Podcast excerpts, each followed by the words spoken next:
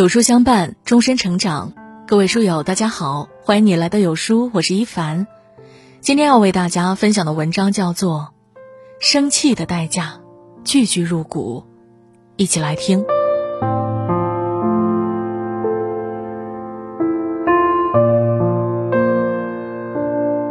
胡适在《我的母亲》一文中曾说：“我渐渐明白，世间最可恶的事，莫如一张生气的脸；世间最下流的事，莫如把生气的脸摆给旁人看，这比打骂更难受。人这一生不过短短数十年，不如意之事十之八九，不要花费宝贵的时间与不值得的人和事置气。”人生除了生死，一切都是小事，不要因为生气而付出不必要的代价。生气是最愚蠢的表现。明代文学家冯梦龙说过：“怒中之言必有泄露。”当一个人生气时，情绪就会占据上风，往往会做出不理智的行为，伤人害己。生气。是世界上最愚蠢也最没用的行为，非但解决不了问题，还可能惹上不必要的麻烦。一只骆驼在沙漠里跋涉，太阳像一个火球，晒得它又渴又饿，非常焦躁。这时，一块玻璃碎片把它的脚掌硌了一下，疲累的骆驼顿时火冒三丈，抬起脚狠狠地将碎片踢了出去。与此同时，他也不小心将自己的脚掌划开了一道深深的口子，鲜红的血液顿时染红了沙子。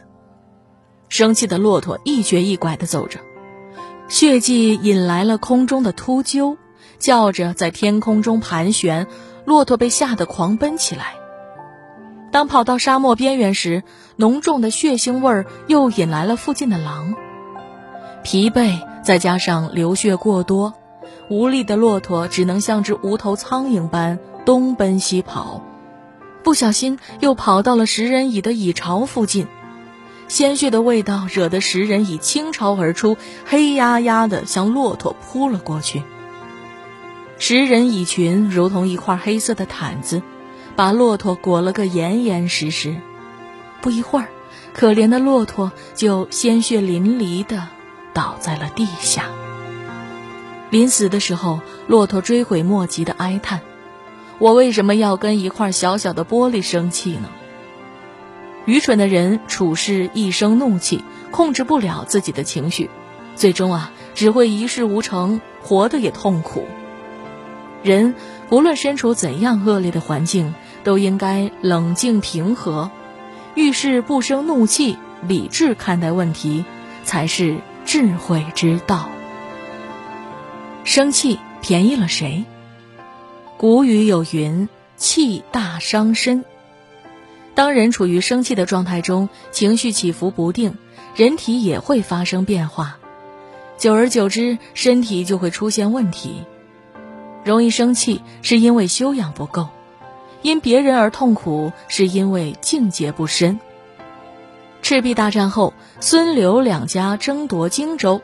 诸葛亮三次挫败周瑜的阴谋，最后把周瑜气死。第一次是双方追歼曹兵，周瑜中了曹仁的诱敌之计，被毒箭射中。诸葛亮趁机占领荆州城楼，待周瑜负伤前来，看到荆州城上已插上了刘备的旗号。几群城池无我份，一场辛苦为谁忙？周瑜因此气得跌下马来。第二次是刘备过江招亲，凭借诸葛亮的三个锦囊妙计，弄假成真，既保全荆州，又得了夫人。周郎妙计安天下，赔了夫人又折兵，他气愤填膺，金疮迸裂，倒在船上不省人事。第三次是周瑜想用假途灭国之计。以收西川为名，趁刘备不备，出其不意夺取荆州。结果诸葛亮早有准备，当场戳穿他的把戏，羞辱了他一番。心胸狭窄的周瑜一气之下，金疮复裂，坠于马下，不久便一命呜呼。临死前，他还埋怨老天爷太不公平，仰天长叹：“既生瑜，何生亮？”百病皆因生气，伤心更加伤身。你生气的每一分钟，影响的都是自己，损害的也都是自己的健康。人活着最重要的就是开心，就算再不如意也不要生气，气出病来无人替，轻松面对生活会更轻松。能控制情绪，方能控制人生。荀子中说：“怒不过夺，喜不过语。”与其因为别人的无理言行而怒气冲冲的大发脾气。不如改变自己，保持良好的心态。生活中，我们常因一点小事与别人发生矛盾，但人不应该成为情绪的奴隶，要懂得控制情绪。有一位教授带着孩子在水果摊上挑选水果，小摊贩看着他们挑来挑去，很不耐烦地说道：“先生，你到底买不买？不要这样挑来拣去的。”教授礼貌地回道：“要买，要买。”接着把挑好的水果交给小贩，并问多少钱。小贩不以为然地说：“这水果可是很贵的哟，你买得起吗？”教授依然谦虚地回答：“买得起，买得起。”并把钱递给小贩。回家的路上，孩子忍不住问道：“爸爸，您是教授，是令我敬仰的人，为什么今天却让小摊贩如此吆喝？难道您一点也不生气吗？”教授回答道：“待人有礼、谦虚、礼貌是我的水准，无礼事礼是这个小摊贩的水准，我不能让他的水准降低我的水准啊。人可以有脾气，但要懂得克制。若不能控制情绪，人生就只能在负面情绪中消磨殆尽，徒增烦恼。面对生活中的种种不快，我们不能逞一时之快，一味的发泄。”要做情绪的主人，才能控制自己的人生。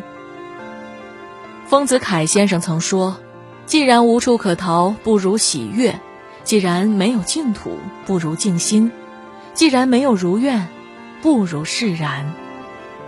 生气不如争气，不勉强自己，不为难别人，不为不值得的人和事放弃本该属于自己的快乐。余生不长。”希望我们都能不生气，放宽心，与人生和解，心静如水，宠辱不惊的笑看花谢花开。